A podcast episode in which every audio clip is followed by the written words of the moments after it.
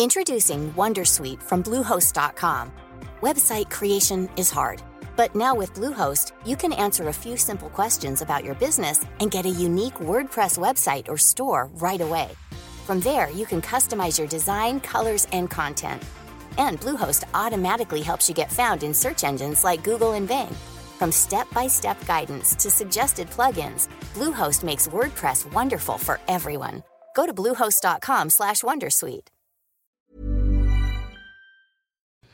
Hola, ¿cómo estás? Te habla Víctor Hugo Manzanilla y quiero darte un anuncio súper rápido. Quiero invitarte a la semana del Expert Prenur. Es una semana de entrenamiento en el área de negocios y el emprendimiento que voy a estar dando desde el 20 de abril al 27 de abril de este año 2020. ¿ok? Te invito para que descubres cómo impulsar tu negocio una vez por todas y el método mediante el cual lograrás adquirir decisión, firmeza y claridad para ser tu propio jefe. Es totalmente gratuito y puedes registrarte desde ya yendo a emprendedorhoy.com.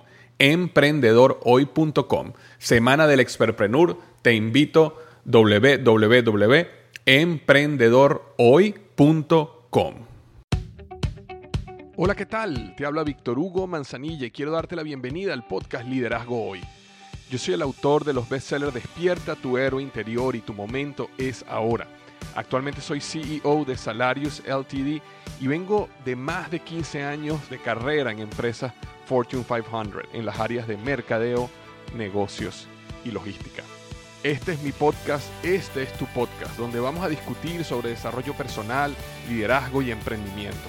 Si quieres cambiar tu vida, si quieres crecer, si quieres aprender y lograr tus objetivos, pues prepárate, porque los mejores días de tu vida están al frente de ti.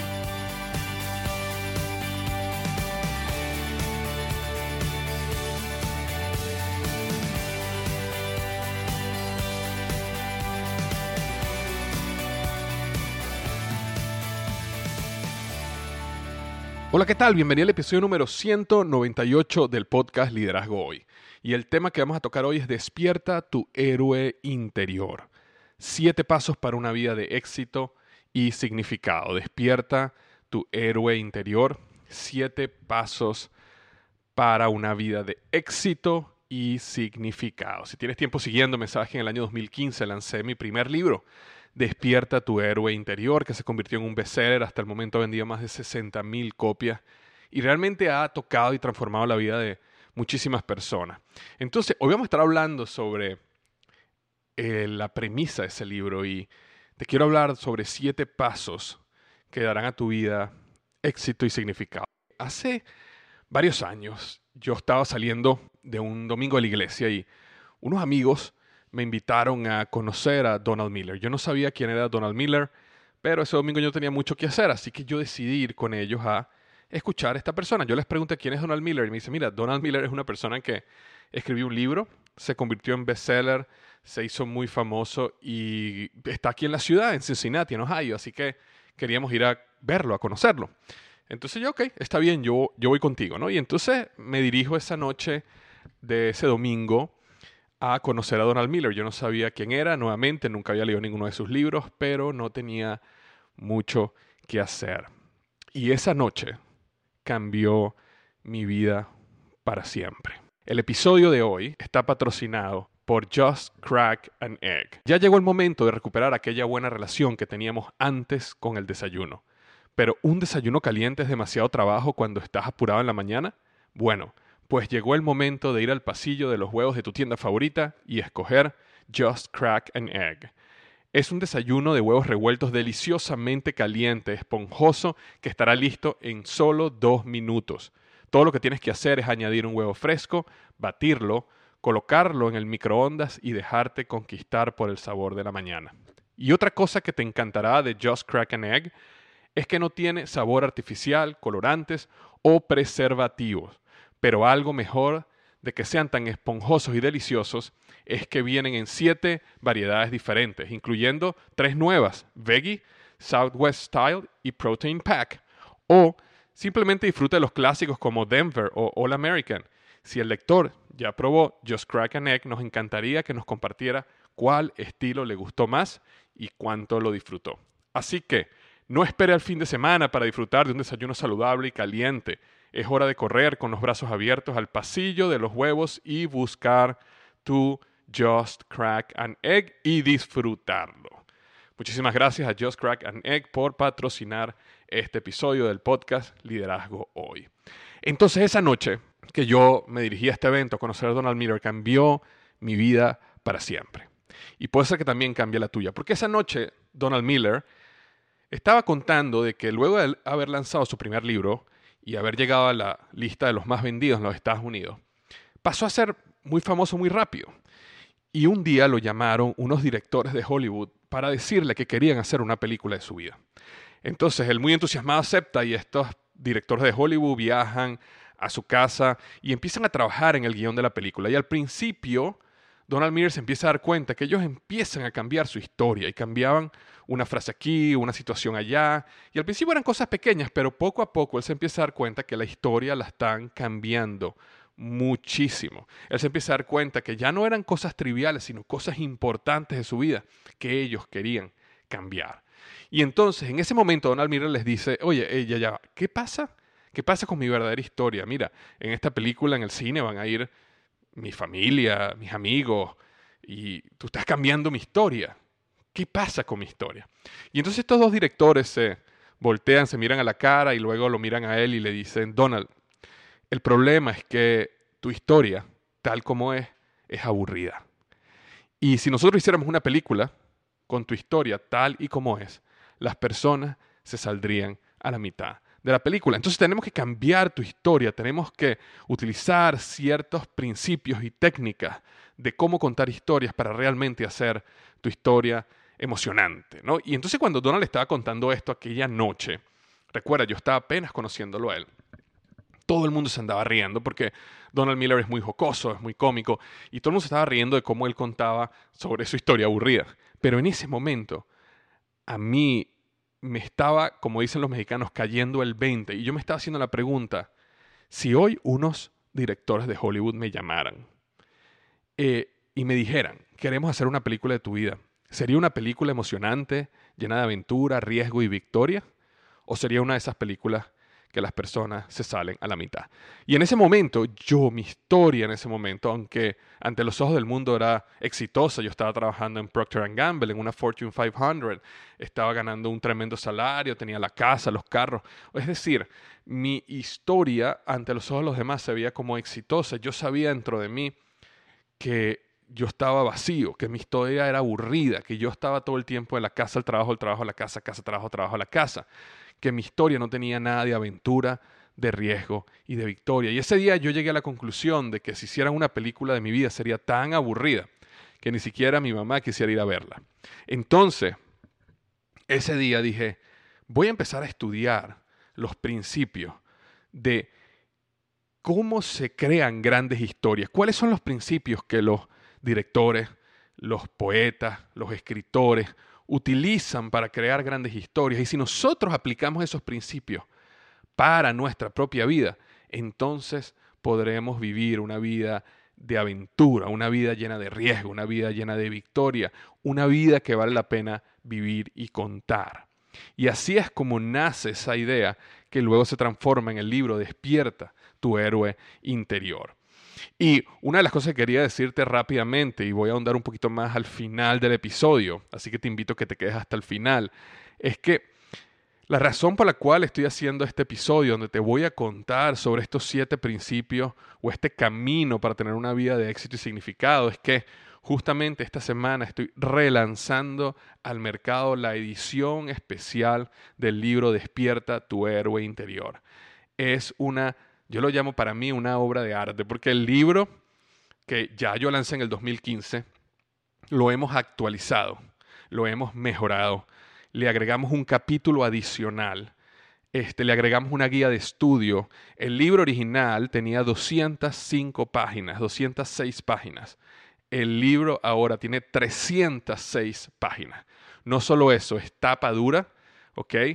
El libro está precioso edición especial del libro Despierta tu héroe interior. Y las primeras 400 personas que lo compren van a recibir el libro autografiado por mí. Entonces, bien sea en este momento o cuando termine el podcast, te recomiendo que vayas a la página tuhéroe.com. Recuerda, tuhéroe.com y compres esta edición especial y limitada, ¿ok? Especial y limitada del libro Despierta tu interior, con capítulo adicional, guía de estudio, tapa dura y autografiado por el autor. Entonces, ¿qué pasa? Yo estaba salgo de esa conferencia y digo, que necesitamos empezar a entender qué hacen las historias que valgan la pena contarlas, que conecten con la audiencia, ¿verdad? Y recordé una historia unos días después, que estoy seguro que tú que me estás escuchando la conoces muy bien, que es la película Titanic, ¿verdad? Y yo quisiera preguntarte, que pensara, ¿cuántas veces tú has visto la película Titanic? La mayoría de las personas que yo le hago esta pregunta y me refiero a la película Titanic con Leonardo DiCaprio, es que han visto esta película, no una, ni dos, ni tres, algunas personas hasta diez veces han visto la película Titanic. Y muchas veces no entendemos por qué esa película conectó tanto. En algún momento fue la película más taquillera de la historia. Creo que hasta el momento facturaba más de 2,2 billones de dólares. Estoy seguro que está entre las cinco más taquilleras de toda la historia. Pero lo interesante es que Titanic es una historia que ya tú y yo sabíamos el final. Ya tú y yo sabíamos que el barco se iba a hundir. Entonces, ¿cómo las personas van y repiten y repiten una película que ya se saben el final? Pues estoy seguro que tú que me estás escuchando en ningún momento te imaginaste de que a lo mejor el barco iba a esquivar el iceberg y iba a llegar a tierra firme, ¿no? Entonces sabíamos que la que el barco se iba a hundir. Sin embargo, la vimos una, dos, tres, cuatro, cinco y algunas personas hasta diez veces. ¿Por qué? Y entonces yo le pregunto a la gente, cuando yo estoy dando la conferencia Despierta tu interior, yo le pregunto a la gente de qué se trata la película Titanic. Y la mayoría de la gente me dice, mira, Titanic se trata de una historia de amor. Titanic se trata de un barco. Titanic se trata de un desastre. Y esas son todas las maneras que las personas explican la película Titanic. Pero yo te voy a decir ahorita por qué tú has visto una, dos, tres, cuatro, cinco y hasta diez veces la película Titanic. No es realmente porque sea una historia de amor, porque historias de amor hay muchas. La razón por la cual Titanic fue tan taquillera, pegó tanto, es porque Titanic es una historia de libertad. Y es la historia de libertad de Rose. Si te acuerdas, Rose, que era protagonista de la película junto a Leonardo DiCaprio, ella es una mujer que está siendo obligada a casarse con el hombre que ya no quiere casarse, simplemente para poder mantener el estatus financiero de la familia. Rose, una mujer con mucho dinero, con una familia exitosa, que aunque está pasando por una crisis financiera, es de las familias más eh, ricas de la época, está viviendo una vida de esclava. Está viviendo la vida que no quiere vivir está viviendo una vida que la obliga a casarse con quien ella no quiere, hacer lo que ella no quiere, a pesar de tener ante los ojos del mundo la mejor vida posible. Y Titanic se trata de cómo Rose se hace libre y cómo Rose conoce a Jack, que Jack siendo lo contrario, pobre, sin dinero, sin futuro, pero libre. Entonces Jack durante esos pocos días, mientras que ellos se enamoran, se conocen, le muestra a ella lo que es la libertad. Y Titanic es la historia de cómo Rose logra la libertad. Y Titanic es la historia de cuando muestra, especialmente al final, cuando no sabemos si Rose muere o se duerme, cómo ella y cuando la cámara hace el paneo, muestra Rose montando un caballo, Rose montando en un avión, Rose graduándose a la universidad.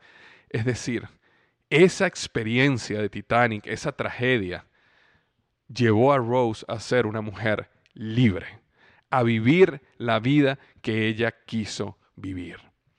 Y la razón por la cual tú y yo vemos Titanic 1, 2, 3, 4, 5 veces es porque nosotros dentro de nuestro corazón soñamos, creemos, tenemos la convicción de que nuestra vida debería ser como esa historia.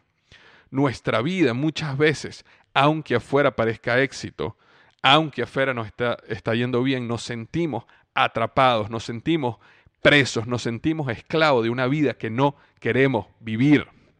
Y por eso hay mujeres y hombres que viven en relaciones que los mantienen atados a una situación que no quieren, que los hunden, que los mantienen tristes, que no le ven futuro, o están en un trabajo donde el jefe los trata mal, o no tienen futuro, no pueden progresar, o no les gusta lo que hacen, o están atados a un vicio, a una adicción, pero en cierto modo, cuando nosotros conectamos con películas como la de Titanic, es porque nosotros mismos en algo en nuestra vida nos sentimos presos, esclavos, y tenemos un gran deseo de ser libres. Entonces, nuestra vida debería ser como esa gran historia. Nuestra vida debería ser una vida de libertad. Y por eso nosotros necesitamos crear de nuestra vida una gran historia. Por eso nosotros necesitamos convertirnos en el héroe de nuestra gran historia. Toda historia, toda historia, básicamente significa un personaje, es decir, el héroe, que quiere algo y está dispuesto a atravesar el conflicto para conseguirlo. Todo, todo, todo eh, principio básico de una historia es ese. Un héroe que quiere algo y está dispuesto a, a atravesar el conflicto para conseguirlo. Y ahí comienza el gran problema de nuestra historia, porque nosotros muchas veces entramos a nuestra historia como cuando tú llegas a una película 20 minutos tarde. No entiendes qué está pasando, no sabes quién es el bueno, no sabes quién es el malo, no sabes a dónde tienes que ir, no sabes en quién vas a confiar, no entiendes que tú eres el protagonista y el héroe de tu historia. Entonces cuando nosotros empezamos a vivir este camino llamado vida, necesitamos entender de que primero que todo cada uno de nosotros está viviendo, construyendo, creando nuestra propia gran historia.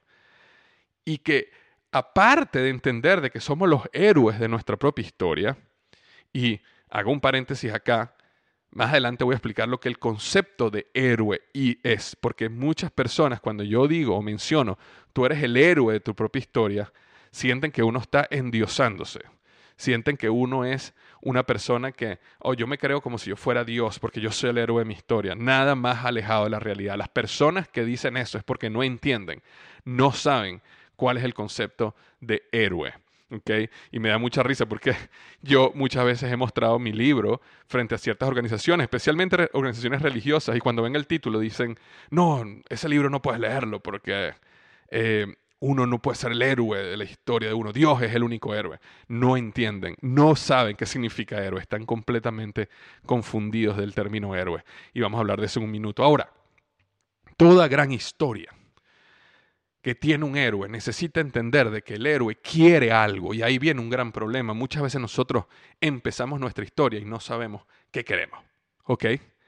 Pero peor aún, no entendemos que el héroe tiene que estar dispuesto a atravesar el conflicto para conseguirlo. Y yo voy a hablar mucho más de esto en unos minutos, cuando estemos hablando de, de estos siete pasos o esta jornada. Entonces, al final, todo comienza en lo que se llama la jornada del héroe. Y la jornada del héroe no es un concepto que yo inventé ni yo descubrí. Básicamente fue un concepto que, digamos, lo inventó una persona llamada Joseph Campbell, escribió un libro que se llama El héroe de las mil caras, y ahí él determina que la gran mayoría de mitos, religiones, historias, siguen un patrón y él lo denominó la jornada del héroe. Luego esa, esa jornada del héroe fue cambiando y mejorando, inclusive el día de hoy existen manuales dentro de compañías como por ejemplo Disney, donde te enseñan cuál es la jornada del héroe, porque toda persona que va a trabajar en una película, en una historia, necesita entender la jornada del héroe. Y exactamente esa misma jornada del héroe es la que tú necesitas entender a detalle para entender cómo tú puedes ser el héroe de tu gran historia y cómo tú puedes crear una historia que valga la pena vivir y contar. Y esa jornada del héroe comienza en lo que se llama el mundo ordinario. Y el mundo ordinario, ese primer paso, es el lugar de lo seguro, lo tranquilo, lo conocido. Es el lugar donde tenemos éxito, entre comillas, porque sabemos hacer las cosas muy bien. Es un lugar donde sentimos cómodos. Es el lugar que también lo llamamos nuestra zona de confort. Y luego entendemos de que aunque es un lugar seguro y tranquilo, es un lugar que ahoga el alma, porque el alma no está hecha para vivir en el mundo ordinario, el alma está hecha para el riesgo y la aventura el sentirse vivo es algo que se gana en el camino. Pero nosotros creemos que en el mundo ordinario es el lugar donde estamos seguros. ¿Y por qué estamos nosotros en el mundo ordinario? El mundo ordinario es un lugar que nosotros mismos construimos. Desde que somos pequeños empezamos a entender de que, por ejemplo, si tú tocas una estufa caliente te quema. Entonces no debes tocarla. Que si tú brincas de un mueble muy alto te golpeas, entonces ya sabes que no puedes brincar de un lugar alto que si tocas un enchufe de electricidad, como yo hice, te pegas un corrientazo, entonces no debes tocar los enchufes de electricidad. Y tú empiezas a aprender estos límites que al principio te ayudan en tu proceso de supervivencia, pero después se transforman en unos grandes muros que te mantienen a ti mismo atado o atada, encarcelado o encarcelada en lo que es ese mundo ordinario. ¿Ok? Ahora, ese primer paso es el mundo ordinario, pero luego viene un segundo paso que se llama un llamado a la aventura. Todo héroe, toda persona tiene un llamado a la aventura. Y el llamado a la aventura no es algo que tengo que convencerte a ti, es algo que tú sabes. Tú me estás escuchando ahorita y tú sabes que hay algo dentro de ti. Hay algo que tú sabes que tienes que hacer y no has hecho. Yo no necesito convencerte, simplemente reflexiona y date cuenta que existe algo, bien sea un negocio que has querido emprender, bien sea una relación que has querido comenzar o una relación que sabes que tienes que terminar. Puede ser también que tú quieras este, aprender un instrumento musical o hacer un nuevo hobby o comenzar un nuevo deporte o empezar a involucrarte en un tipo de arte. Pero hay algo en tu corazón que tú sabes que tienes que hacer y no has hecho. Tú lo sabes, no tengo que convencerte y eso es lo que se llama el llamado a la aventura. El llamado a la aventura es ese llamado que todos tenemos en nuestro corazón que nos indica que tú y yo nacimos para algo más grande y que no es precisamente estar en el mundo ordinario. Entonces nosotros comenzamos en el mundo ordinario, luego tenemos un llamado a la aventura, que es el paso 2, pero luego viene un tercer paso que se llama la negación de tu llamado. Todo héroe pasa por el proceso de negación de tu llamado. Es ese proceso donde sabes que tienes ese llamado, pero no das el paso y decides volver al mundo ordinario. Y normalmente, ¿por qué uno hace eso? Por miedo. El miedo nos mantiene en nuestro mundo ordinario. Pero es algo importante que entiendas que si tú alguna vez intentaste hacer algo y renunciaste, lo dejaste o ni siquiera lo intentaste por miedo, eso no, no quiere decir que tú no eres un héroe, más bien lo confirma, porque toda jornada del héroe pasa por un proceso de negación de su llamada. Cualquier película que tú veas, te vas a dar cuenta que el héroe, luego que el héroe tiene un llamado a la aventura, lo primero que hace es negar su llamado. ¿Por qué? Porque él prefiere su mundo ordinario, él prefiere el lugar tranquilo, él prefiere el lugar seguro. Ahora, cuando hablamos de miedo, ¿ok? El miedo es la emoción más fuerte que te va a ti mantener en el mundo ordinario. Y sin embargo, yo he creado ciertas estrategias que me han ayudado a mí a vivir con el miedo, a dominar el miedo, nunca eliminar el miedo, porque es importante entender de que el miedo no es algo que tú vas a eliminar. El día que tú elimines el miedo quiere decir que estás nuevamente en el mundo ordinario. Siempre que tú te estés estirando, siempre que tú estés intentando algo nuevo, siempre que tú estás expandiendo tu área de influencia, siempre vas a sentir miedo. Siempre. Entonces es importante entender de que el miedo es algo que uno va a cohabitar con él, que uno tiene que aprender a vivir con él, que uno más bien tiene que aprender a utilizar el miedo como una manera que te dirija en el camino correcto. Cada vez que yo siento miedo hacia algo, ya yo he aprendido que esa es potencialmente un indicador de que eso es lo que yo debería hacer, que ese es el camino que yo debería seguir. El miedo es esa emoción que te dirige en lo que tú sabes que tienes que hacer y no has hecho. El miedo. Y de hecho, la palabra valiente, las personas valientes, no son las personas que no tienen miedo. El valiente es aquella persona que a pesar del miedo da el paso. Porque no puede ser valiente si no existiera miedo antes. La valentía nace del miedo. Entonces cuando tú tienes miedo, entiende que es la oportunidad que la vida te está dando en ser valiente. Las personas que hacen las cosas sin miedo, ellos no son valientes, simplemente no tienen miedo. Ese se ha convertido en su mundo ordinario. Pero los valientes hacen las cosas con miedo. Entonces, una de las estrategias que yo utilizaba para aprender a dominar ese miedo es que, primero, desarrolle intencionalmente un círculo íntimo positivo. ¿Qué quiere decir eso? Que las personas que están a mi alrededor, mis amigos más cercanos, las personas con que yo más invierto mi tiempo, son personas que me ayudan a crecer, son personas que me motivan a dar el paso, no son personas que quieren mantenerme hundido en su mediocridad. Es muy importante entender que cuando uno necesita crecer a un nuevo nivel, es muy probable que uno necesite un nuevo grupo de amigos. Es muy probable, no siempre, pero es muy probable. ¿Por qué?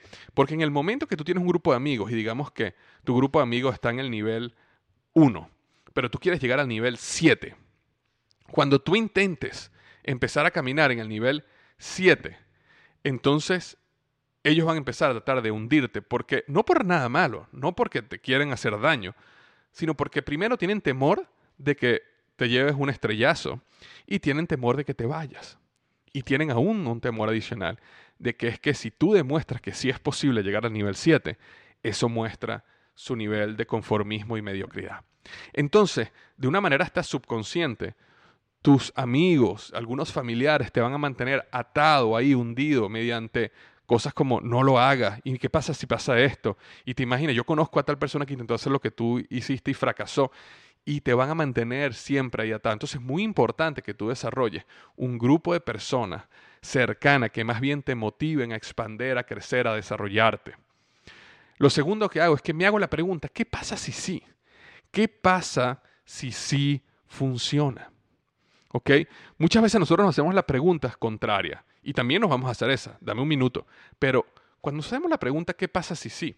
Tú empiezas a voltear tu mente en vez de a lo negativo, a lo positivo. Empiezas a voltearla a la posibilidad, empiezas a voltearla a la visión. Pero hay una pregunta aún más poderosa, perdón, que es, ¿qué pasa si sí va a funcionar y no lo hago? ¿Qué pasa si ese negocio que yo iba a comenzar sí iba a funcionar, yo sí iba a llegar a ser libre financieramente con ese negocio y no lo hice. ¿Qué pasa si esa persona que tengo tiempo tratando de invitarla a cenar porque me gusta, eh, sí iba a ser una gran pareja para mí, mi futuro esposo o esposa o lo que sea, y yo no lo hago? ¿Qué pasa si me iba a decir que sí y yo no, no le pregunté? Entonces, cuando tú te haces esa pregunta, tú empiezas a voltear el miedo a tu favor, porque ahora no tienes miedo al fracaso, sino tienes miedo al arrepentimiento. Y hay una gran diferencia, porque el miedo al fracaso, si tú estudias el fracaso, el fracaso, el dolor del fracaso, dura un día, unos días, una semana, un mes, quizás puede durar un año, pero el dolor del arrepentimiento dura toda la vida, porque toda la vida te vas a estar preguntando, ¿qué hubiera pasado si sí hubiera intentado ese negocio? ¿Qué hubiera pasado si sí hubiera intentado hacer ese viaje? ¿Qué hubiera pasado si sí hubiera intentado hacer esto que siempre soñé hacer y nunca me atreví? Entonces, cuando tú haces eso, tú volteas el miedo a tu favor, porque lo transformas en miedo al arrepentimiento. Ahora, también hay que hacerse la pregunta, ¿qué pasa si no? ¿Qué pasa si no funciona? Ahora, la razón por la cual tú haces esta pregunta no es para entrar en un negativismo y pesimismo, la razón por la cual tú haces esta pregunta es porque es importante hacer planes alternativos de acción, porque las cosas no pueden salir, puede ser que no salgan exactamente como tú pensabas. Y si eso es así, ¿qué pasa? ¿Qué haría? Digamos que tú quieres invitar a salir a un chico o una chica que te gusta.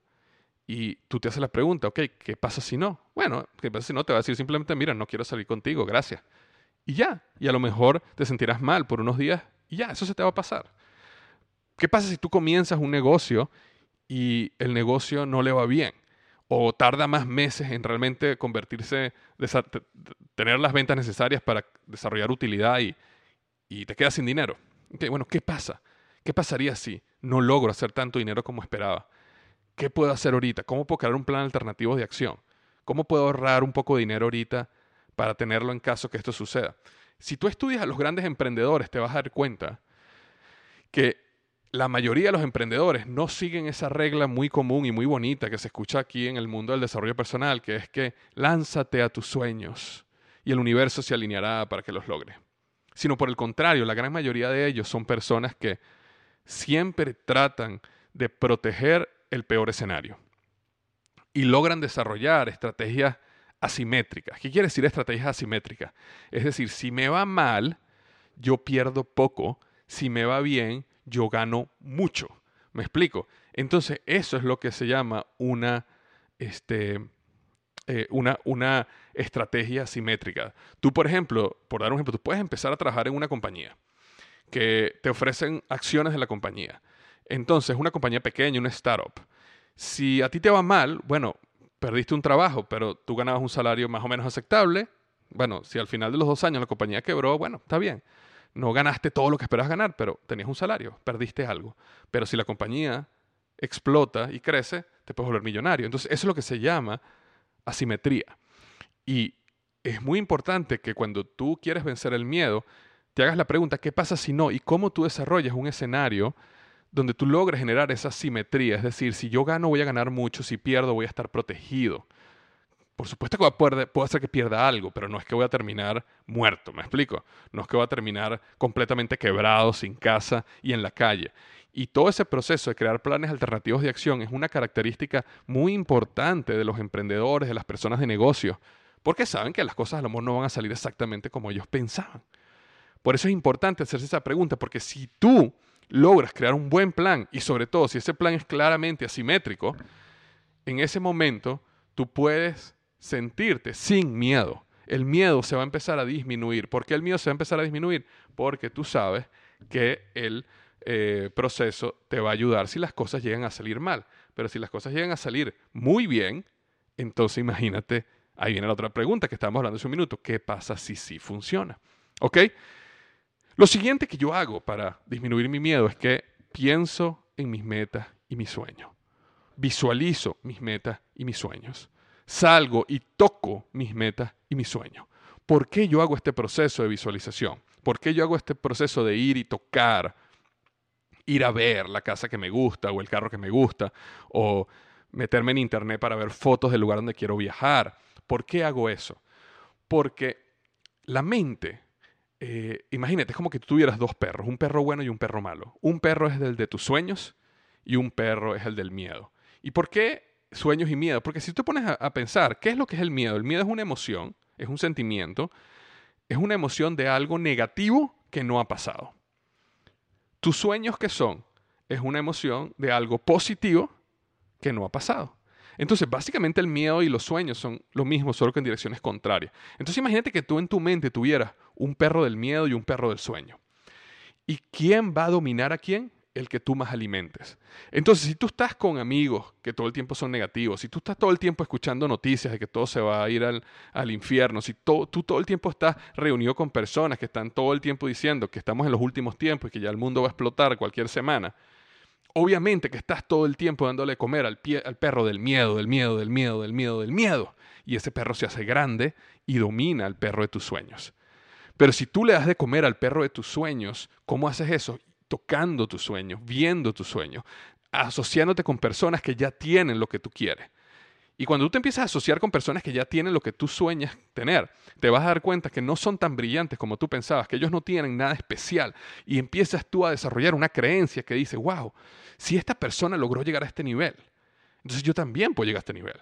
Porque esta persona no tiene nada más especial que yo. A lo mejor estudió un poco más, a lo mejor ha leído un poco más, a lo mejor ha practicado un poco más, pero cualquier cosa que le ha hecho yo también la puedo hacer. Entonces desarrolla en ti creencia. Y ese proceso de visualización, tocar tu sueño, vivir tu sueño, asociarte con personas que tengan tu sueño, te lleva a desarrollar un nivel de creencia donde tú llegas a la convicción de que sí es posible para ti. Y eso es lo que permite que tú empieces a convivir con ese miedo de una manera que no te frena, que no te ata, que no te mantiene en la mediocridad de la vida que no quieres, sino más bien te catapulta, te dirige, te guía a donde tú quieres ir, lo cual te lleva al cuarto paso. Recuerda, el primer paso, un mundo ordinario. El segundo paso, un llamado a la aventura. El tercer paso, la negación de tu llamado. Y el cuarto paso es el incidente inductor.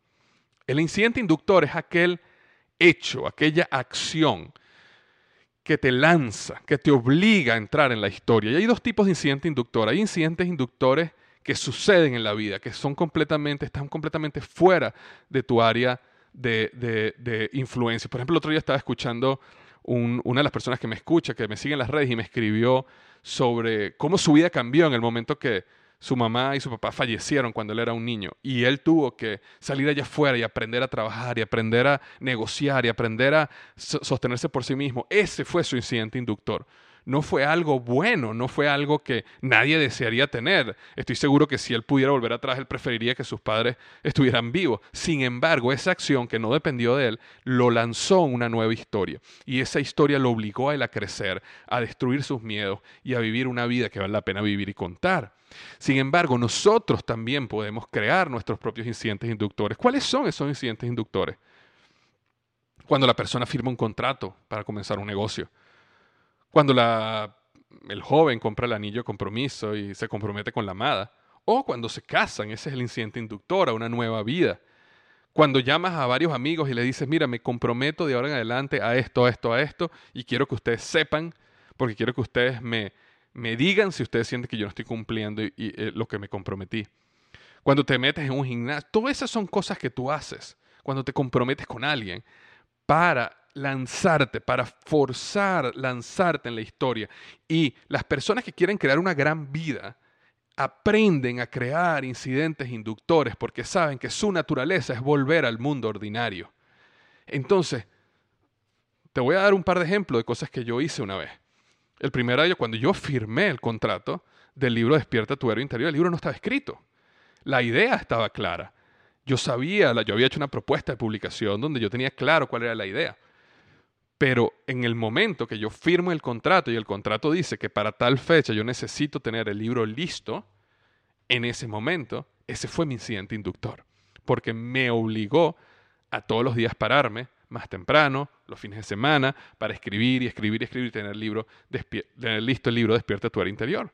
Ha habido momentos donde yo he lanzado cursos online que todavía no he hecho, pero los lanzo y los vendo y eso me obliga a salir allá afuera y hacer que las cosas pasen, es decir, grabarlos, desarrollarlos, crearlos. ¿Por qué? Porque ya hay personas que decidieron hacer el curso.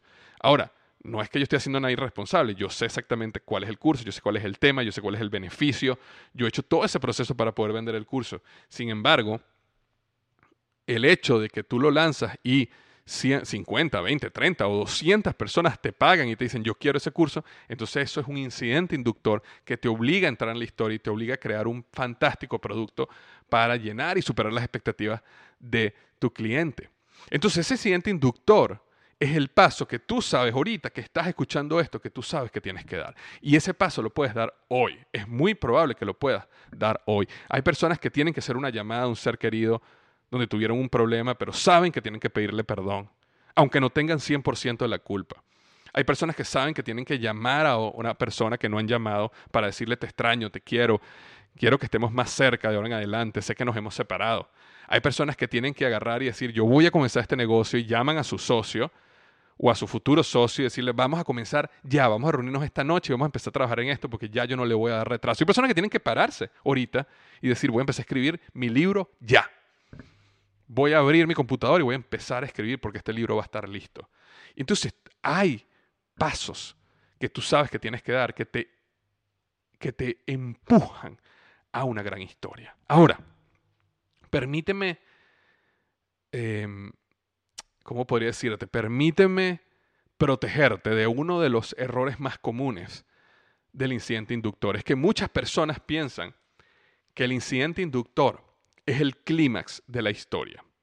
El momento cúspide, es decir, el momento donde una pareja se compromete o una pareja se casa, el momento donde dos socios deciden abrir su restaurante y abren las puertas, o por el contrario, deciden firmar un contrato para alquilar un local para comenzar un restaurante. Pensamos que el clímax de la historia es el momento donde aceptas ese gran trabajo que habías soñado que te dieran y ahora te, te dieron tu oferta y la firmaste. Y entonces, como creemos que ese es el clímax de la historia, salimos y celebramos. Y celebramos una boda, y celebramos un compromiso, y celebramos la apertura de un negocio, y celebramos, celebramos, celebramos. Pero la realidad, ojo, no hay nada malo en celebrar, pero la realidad es que ese no es el clímax de la historia. Ese es el punto donde está comenzando el conflicto de la historia. Y uno de los grandes errores cuando creemos que ese es el clímax de la historia es que cuando comenzamos luego de ese punto y empiezan los problemas, en la relación, en el negocio, en los clientes, que las cosas no están saliendo como yo pensaba, en que en el trabajo no me, no me va tan bien como yo pensaba. Entonces pensamos que nosotros tenemos un gran problema, que esta historia no era la correcta, que nos equivocamos de película.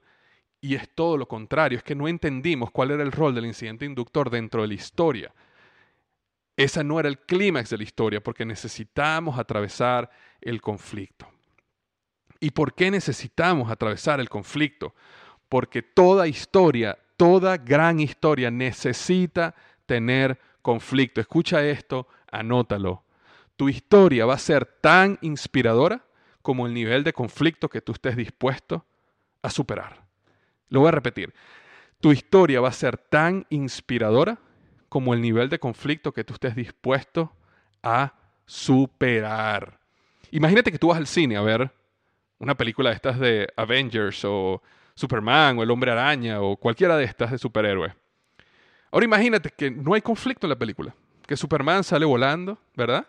Y está dándole la vuelta al mundo y pasa por París y pasa por Roma y pasa por Madrid y pasa por América por los lugares más bonitos de toda América. Y esa es la película. Sería una película total y absolutamente aburrida. ¿Por qué? Porque donde no hay conflicto, no hay pasión, donde no hay conflicto, no hay energía, donde no hay conflicto, no hay inspiración. Entonces, tu historia necesita pasar por conflicto. Ahora, no es que tú vas a salir a buscar el conflicto. El conflicto te va a conseguir, no te preocupes. Lo importante es que tú entiendas de que el conflicto está ahí para hacer de tu historia una gran historia y que a partir de hoy no digas, qué mala suerte que esto me pasó a mí. ¿Por qué yo no logro esto? ¿Por qué tengo tantos problemas? ¿Por qué me pasa esto a mí? No. Esta es tu gran historia. Y tu historia va a ser tan inspiradora como el nivel de conflicto que tú estés dispuesto a atravesar. El conflicto en tu vida tiene unos aspectos hermosos. La belleza detrás del conflicto.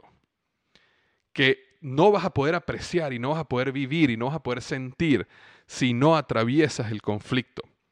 Uno de ellos es que el conflicto te ayuda a apreciar la vida misma. Nosotros tenemos cientos de cosas al frente de nosotros que nosotros damos por garantizado.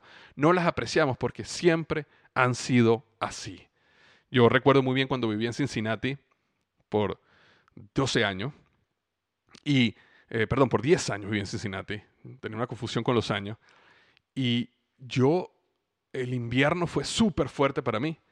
No me gustaba el invierno para nada. Entonces, cuando yo me mudo a la Florida, que salí de Procter Gamble y empecé a trabajar como director en Office Depot, eh, yo estoy, yo, yo llego y, y, el clima era espectacular en Florida, era muy parecido al clima en Venezuela, donde yo crecí. Y entonces, todos los días yo me paraba y cuando yo veía el sol, yo decía, gracias Dios por este sol. Cuando yo veía el cielo azul, era feliz nada más porque el cielo estaba azul. Solo por eso. Yo no, yo, no, yo no estaba ni siquiera pensando, ni había desayunado, ni había tenido un buen día de trabajo, ni había llegado a la oficina. No, no, nada, nada más con despertarme, abrir la ventana y ver el cielo azul, ya eso me da una felicidad tremenda. Ahora, todas las personas que estaban a mi alrededor, mis compañeros de trabajo, para ellos no, ellos no eran felices por eso. ¿Por qué? Porque ellos ya estaban acostumbrados. Para ellos eso era normal. Entonces, el frío del invierno me había regalado la felicidad del verano. Y a nosotros nos pasa así, el dolor de una enfermedad nos regala la felicidad y la apreciación cuando nos sentimos sanos. ¿Cuántas veces no hemos tenido un dolor de garganta o un dolor de cabeza y cuando estamos en el medio de esa enfermedad, estamos, nos sentimos mal y horrible y qué horrible es tener un dolor de garganta y no puedes comer nada y no puedes tomar nada y te sientes mal y molesto y tal. Cuando se te quita el dolor de garganta estás feliz por un día, pero ya después es normal. Y muy pocas veces te paras en la mañana y dices, oye, gracias vida o gracias Dios por sentirme sano, porque no tengo dolor de garganta, porque no tengo ningún dolor de cabeza, porque no tengo ningún dolor, gracias. Estoy feliz porque estoy sano. Rara vez hacemos eso hasta que nos enfermamos. Entonces el conflicto te ayuda a apreciar la vida, te ayuda a abrir los ojos del agradecimiento que te permiten darte cuenta que lo hermoso de la vida está enfrente de ti y no te estás dando cuenta.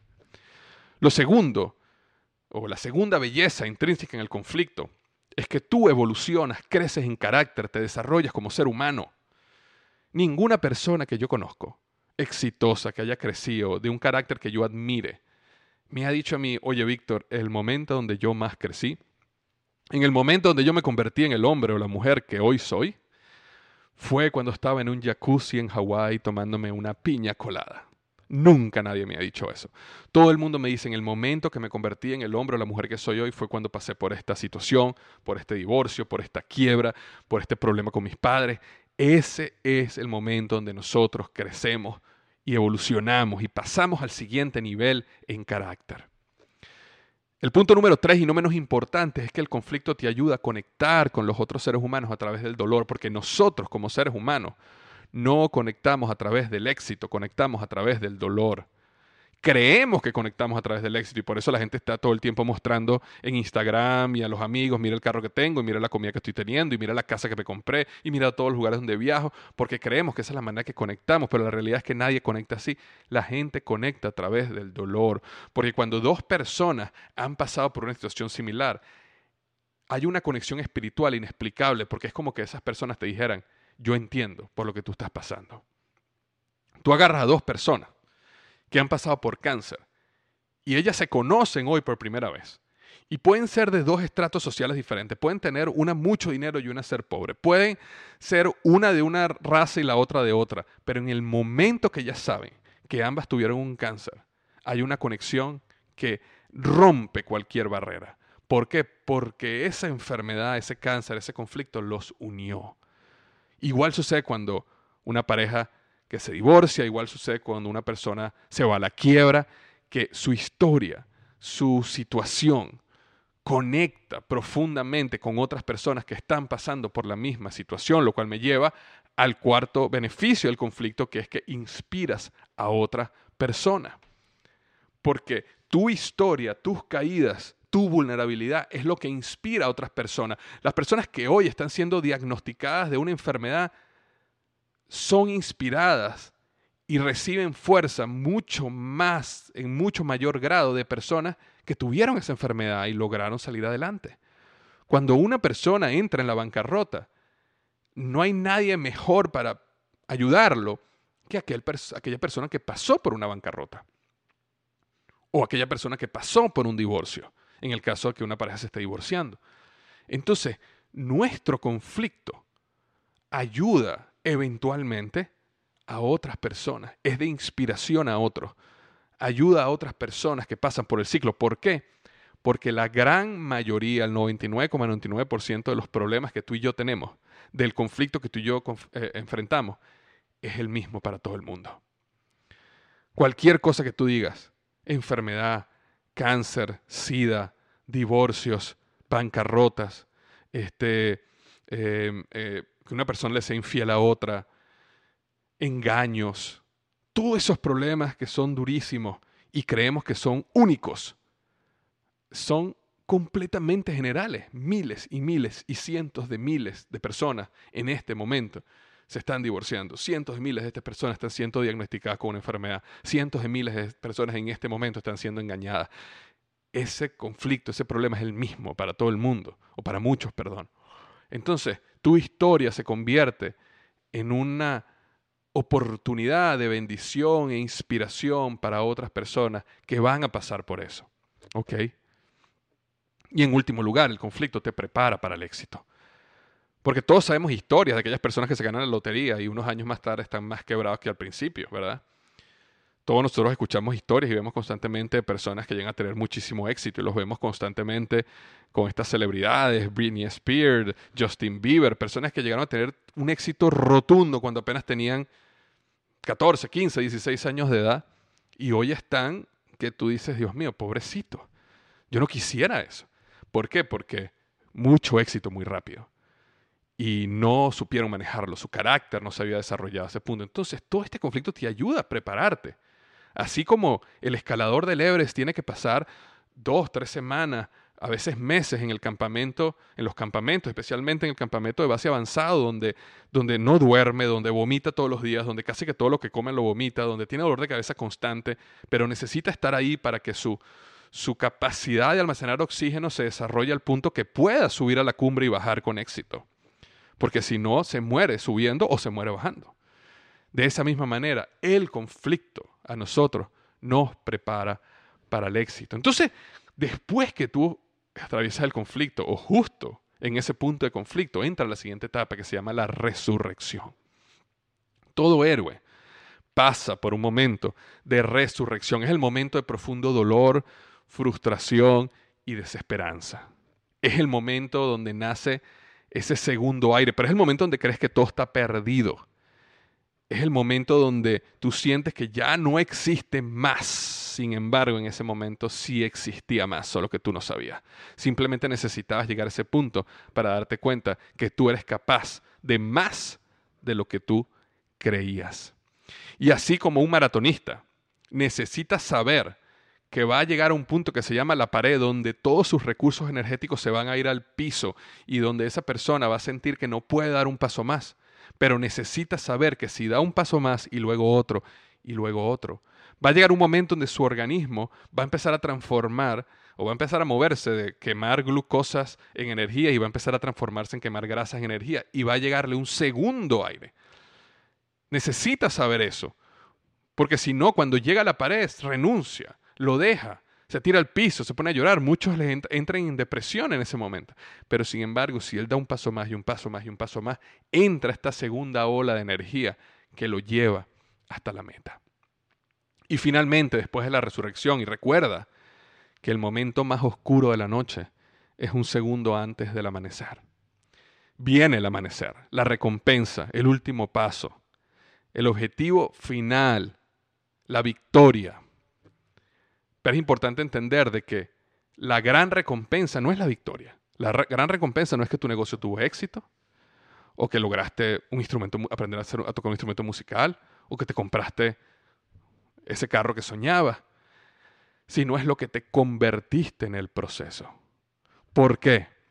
Porque lo que tú te convertiste en el proceso, eso lo puedes volver a aplicar en cualquier otra cosa. Aprendiste la jornada del héroe y ahora puedes hacerlo nuevamente y nuevamente y nuevamente. Porque después de la victoria, pasas nuevamente al mundo ordinario. Tu nuevo nivel de vida, tu nuevo éxito, tu nueva etapa, ahora pasa a ser tu nuevo mundo ordinario. Y la gran o el gran peligro es que ahora te enamores de ese nuevo mundo ordinario. ¿Y qué va a pasar? Que vuelves otra vez a una vida aburrida, a una vida sin aventura, a una vida sin victoria. ¿Ok?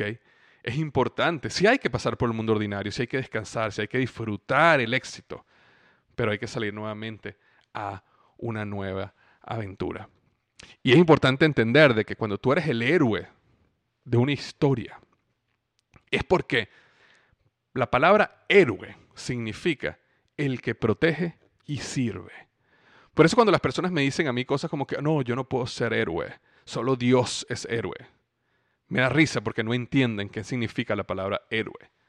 Están confundidos con un mal concepto de la que la palabra héroe es. Héroe es lo contrario, egoísta.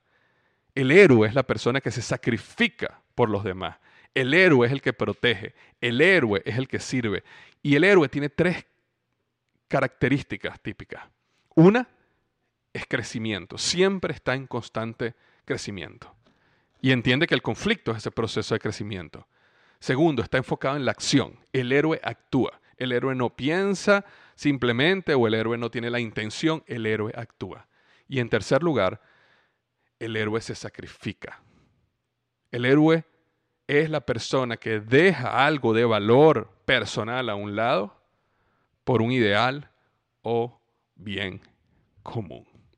¿Ok? Entonces es importante que entiendas que tú, o te convenzas, que tú puedes crear una gran historia para tu vida y que tú puedes despertar el héroe interior. Porque recuerda que un día tu vida pasará frente a tus ojos y asegúrate de que valga la pena mirar. Entonces, esos son los siete pasos de la jornada del héroe, del libro Despierta tu héroe interior. Un mundo ordinario, un llamado a la aventura, la negación de tu llamado, el incidente inductor, el conflicto, la resurrección y la recompensa. Y como te estaba comentando al principio, el libro Despierta tu héroe interior eh, ha sido relanzado, actualizado, editado un capítulo adicional. Una de las cosas por las cuales decidí hacer este capítulo adicional es porque muchas personas que leían Despierta tu héroe interior, eh, uno de los deseos más comunes que yo vi de la gente que me escribía era que eran personas que, que, que estaban en trabajos que no les gustaban y querían ser libres, querían ser sus propios jefes, querían comenzar su propio negocio. Y por eso yo sentí de que le hacía falta un capítulo al libro que permitiera a las personas dar ese primer paso de empleado a emprendedor. Entonces, escribí un capítulo adicional que se llama así, de empleado a emprendedor, y que te lleva por todo un proceso que te permite, luego de leer el libro, terminas por ese proceso que te permite crear un plan para pasar de empleado a emprendedor. Y lo otro que tiene el libro es que creó una guía porque eh, para poder aterrizar todos estos conceptos es interesante a veces que tú te hagas tú mismo tus preguntas. Ok, ¿cuál es mi incidente inductor? ¿Cuál es mi visión? ¿Cuál es mi mundo ordinario? ¿Qué es lo que yo quiero hacer para mi vida? ¿Cuáles son los hábitos que yo quiero desarrollar para tener éxito? Y poco a poco ir tú creando tu propia gran historia. Entonces, en esta nueva versión del libro Despierta tu héroe interior, esta edición especial, tiene una guía. Nuevamente, la guía te va a llevar día a día, paso a paso, en todo el proceso que yo hablo en el, libro Despierta tu interior. Como te comenté al principio, la edición original del libro Despierta tu interior tenía 206 páginas. Este libro tiene 306 páginas. Es decir, es mucho más grande, tiene mucho más contenido, está actualizado, viene en tapa dura que eso es lo que más me gusta. Está en tapa dura, no es en paperback o en tapa suave como era antes. Y este, las primeras 400 personas que lo compren les va a llegar autografiado por mí. Sí, o mejor dicho, te recomiendo, porque esta es una edición limitada y eh, cuando, va a llegar un momento donde tú vas a poder decir, yo tengo la edición limitada de Despierto Interior en tapa dura, eh, como te digo, porque es eso, es limitada puedes comprarlo en tuhéroe.com. Recuerda, tuhéroe.com, T-U-H-E-R-O-E.com y puedes comprar el libro y te lo mandamos a cualquier lugar del mundo, donde quieras, te va a llegar tu copia física y autografiada por mi edición especial, Despierta tu héroe interior de Víctor Hugo Manzanilla, siete pasos para una vida de éxito y significado. Incluye capítulo adicional de empleado a emprendedor y guía de estudios www.tuhéroe.com. Espero que tengas una magnífica, magnífica semana. Te mando un gran abrazo y recuerda que los mejores días de tu vida están al frente de ti.